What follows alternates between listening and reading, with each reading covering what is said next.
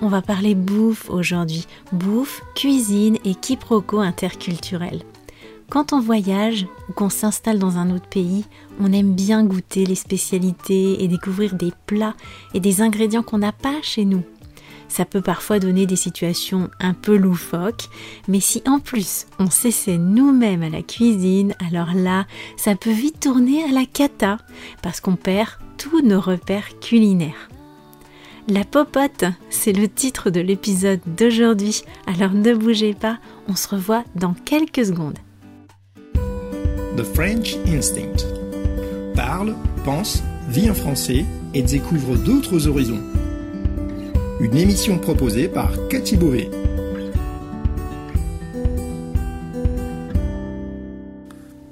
Le podcast The French Instinct, une bulle francophone pour vous immerger dans le français authentique et vous perfectionner tout en vous proposant un moment de détente, de découverte et d'inspiration. Moi, c'est Cathy, je suis française, prof de français langue étrangère passionnée par les langues, et tout au long de ces émissions, on parlera de la vie de tous les jours, de la langue française, de la France, mais aussi d'autres langues, d'interculturel, d'apprentissage. Bienvenue dans ma bulle.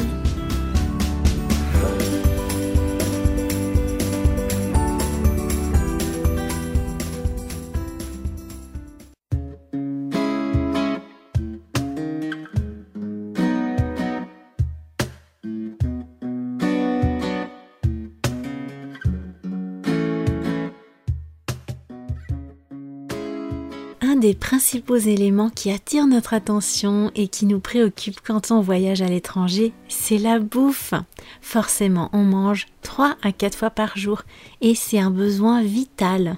On peut difficilement faire l'impasse dessus et il y a toujours une certaine appréhension quand on va dans un pays qu'on connaît pas. Est-ce qu'on aimera les plats? Est-ce qu'on sera rassasié? Euh, Est-ce qu'on va pas tomber malade? Moi, par exemple, je suis pas difficile. Hein. J'aime à peu près tout et j'adore goûter à des nouvelles choses. Sauf que ces dernières années, j'ai dû commencer à manger sans gluten et sans produits laitiers. Et c'est un peu plus compliqué quand je voyage. Je me demande toujours si je vais réussir à trouver de la, nourriture qui me convient, euh, si je dois manger dans un resto ou chez quelqu'un.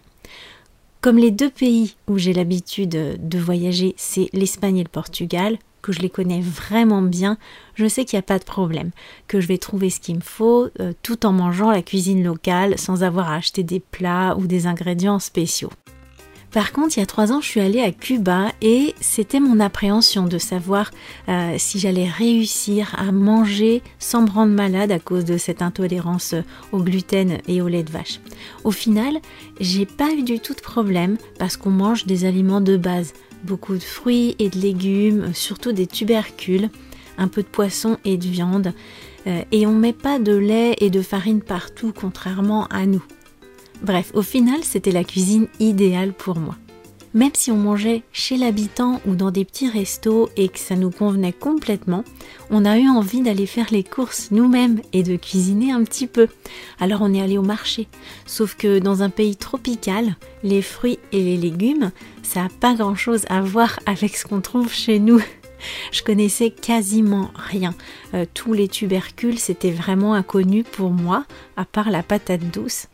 Euh, je savais ni ce que c'était, ni comment les préparer. Et les fruits, à part les avocats et les bananes, euh, pareil, j'aurais bien été en peine de savoir comment ça se mangeait. Alors on a vite abandonné l'idée de faire la popote nous-mêmes. On voyage plus beaucoup ces dernières années à part aller en Espagne pour voir la famille de mon mari et par la même occasion on fait souvent un saut au Portugal puisqu'on est tout près de la frontière. L'Espagne et le Portugal, ça on connaît. Euh, je suis partie vivre en Espagne quand j'avais 20 ans, j'y ai vécu plus de 12 ans, avec de nombreux séjours au Portugal. Mais quand je suis arrivée dans la péninsule ibérique, à part les plats typiques découverts pendant les vacances, je connaissais pas grand chose. J'étais pas habituée à cuisiner à l'huile d'olive par exemple. En Bretagne, on fait la cuisine au beurre. L'Espagne et le Portugal, c'est deux pays euh, de la péninsule ibérique qui, malgré leurs différences, ont bien sûr de nombreux points communs. Euh, le climat, la cuisine, les paysages. Il y a beaucoup de similitudes, surtout à l'intérieur des terres, où on était nous, mais c'est quelque chose de complètement différent de ce que moi je connaissais au, moment où je suis partie y vivre. Je viens des pays de la Loire et de la Bretagne et aussi bien dans le climat euh, que dans la végétation ou l'alimentation, c'est très très différent de la péninsule ibérique. En Espagne et au Portugal, on mange de la morue, même si c'est au Portugal qu'on en consomme le plus. J'adore les plats portugais à base de morue. Bacalhau brach, bacalhau com natas. Un délice. J'avais bien compris que la morue était salée, le poisson est conservé dans le sel. Au Portugal, c'est le bacalhau. En Espagne, le bacalhau. Euh, c'est du cabillaud conservé dans du sel. En français, on a deux mots pour désigner le même poisson. La morue fraîche, on l'appelle aussi le cabillaud, mais une fois qu'il est conservé dans le sel, ce poisson, eh bien, on l'appelle uniquement morue. Un jour, je me suis dit, tiens, j'aimerais bien en cuisiner, moi, de la morue. Euh, j'en ai acheté dans une épicerie près de chez moi, à Cáceres, Cáceres, la ville euh, où j'habitais, où j'ai habité pendant mes premières années d'expatriation en Espagne. Sauf que j'avais pas mesuré tout ce que ça impliquait, le fait que le poisson soit conservé dans le sel. J'étais toute fière de moi et bien décidée à réussir mon premier plat de morue. J'ai mis les filets de poisson à tremper dans de l'eau. Forcément, il fallait le faire dessaler, ça j'avais compris. Et puis je me suis dit que j'allais pas jeter cette eau, c'était dommage quand même. Alors j'ai fait cuire la morue dedans, sans changer l'eau. Une fois cuite, je l'ai égouttée, émiettée et je l'ai fait revenir à la poêle avec un peu d'huile d'olive et euh, des œufs brouillés. Ça sentait hyper bon. Mon mari, c'était mon copain à l'époque, euh, qui lui est espagnol, donc il savait cuisiner la morue, la morue euh, salée. Bien qu'attiré par l'odeur, il n'a pas été capable d'en avaler une seule bouchée. Et moi non plus. En fait, c'était immangeable. C'était beaucoup trop salé. On pouvait rien faire avec. David, mon copain, euh, il m'a expliqué qu'il fallait faire tremper la morue plusieurs jours avant et changer l'eau plusieurs fois. Et moi en plus, euh, non seulement je l'avais pas fait tremper assez, j'avais en plus gardé l'eau pour faire cuire la morue. Euh, donc j'avais utilisé l'eau où j'avais fait dessaler la morue pour la faire cuire, ce qui était complètement absurde. Si j'avais réfléchi deux secondes, j'aurais réalisé que le sel était toujours là puisque j'avais pas changé l'eau. Donc simplement faire tremper et égoutter, ça pouvait pas être suffisant. Croyez-moi, j'ai appris la leçon et maintenant je fais dessaler la morue plutôt deux fois qu'une globalement, je m'en sortais quand même plutôt bien côté popote. Euh, les fruits et les légumes, la viande, le poisson, euh, euh, mis à part la morue, c'est quand même assez proche des ingrédients qu'on trouve en France. Donc j'arrivais à faire la tambouille sans trop de difficultés et à trouver mes marques.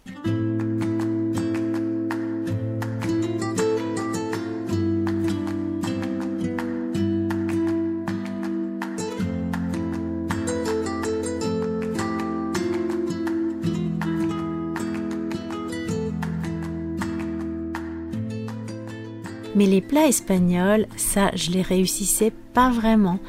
Euh, c'est toujours le cas d'ailleurs. La tortilla de patata ou la paella par exemple, même si ça fait des années que je l'ai fait, que je connais la recette, que j'ai vu comment faire, j'ai observé, euh, même si c'est bon ce que je fais, faut le reconnaître, euh, c'est jamais aussi bon que quand c'est David qui les fait. Euh, il a toujours la petite touche qui fait la différence, euh, qui fait que c'est parfait et que ça a un goût authentique. Alors que moi, euh, ça va être bon, mais ça va toujours être un petit peu trop ceci ou pas assez cela, ce qui fait qu'on va pas vraiment reconnaître le plat. J'arrive pas à avoir le coup de main malgré la pratique et l'observation.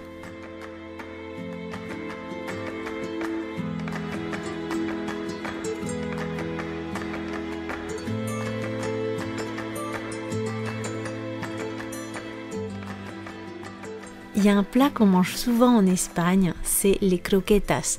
Ça ressemble un peu euh, à des beignets. Euh, c'est salé, croustillant à l'extérieur parce que c'est frit, mais mou à l'intérieur parce que c'est une sorte de purée. Alors on peut euh, les faire avec du jambon, du poisson, des légumes. Euh, et une copine m'avait expliqué comment les faire. Elle m'avait donné la recette en me disant que euh, euh, c'était hyper facile en fait. Elle m'avait dit, tu vois, tu mets le lait dans une casserole, tu ajoutes petit à petit la farine en remuant, ça va épaissir très vite et après en gros, bah, il fallait juste rajouter les ingrédients jusqu'à obtenir une pâte homogène avec laquelle on fait ensuite des espèces de petits boudins qu'on fait frire confortée par cette idée que c'était euh, super facile à faire, le lendemain, ni une ni deux, je m'y mets. Je fais comme elle me dit, je verse le lait dans une casserole et petit à petit, j'ajoute la farine en remuant. Sauf que là, ça se passe pas du tout comme prévu. J'ai beau remuer, à part obtenir des grumeaux, j'arrive à rien. Finalement, je laisse tomber.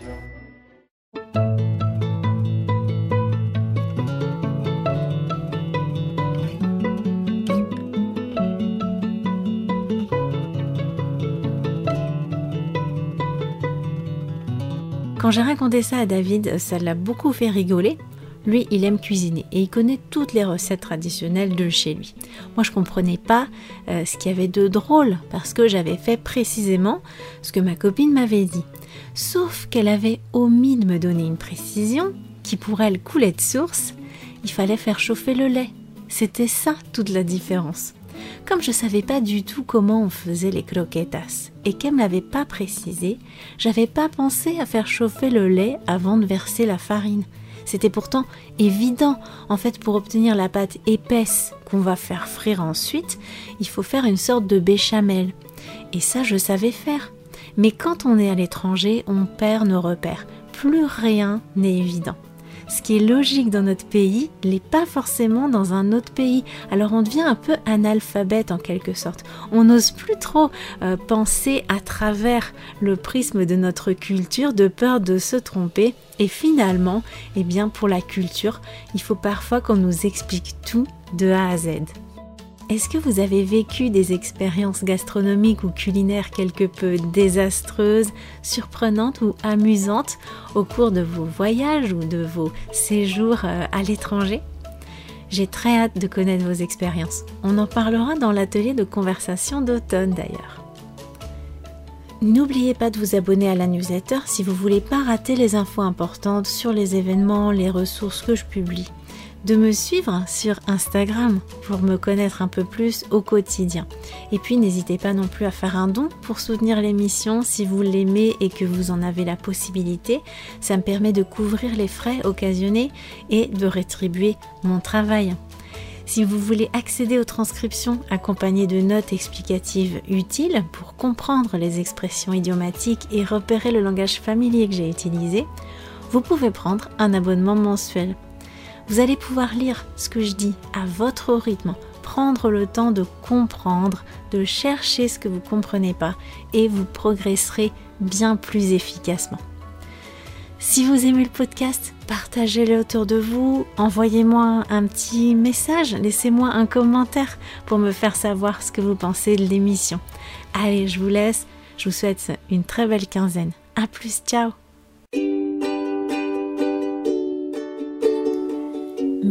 d'avoir écouté cette émission. Si vous voulez discuter de ce qui a été abordé dans cet épisode, accéder à la transcription et me suivre sur les réseaux sociaux, allez sur mon site www.thefrenchinstinct.com.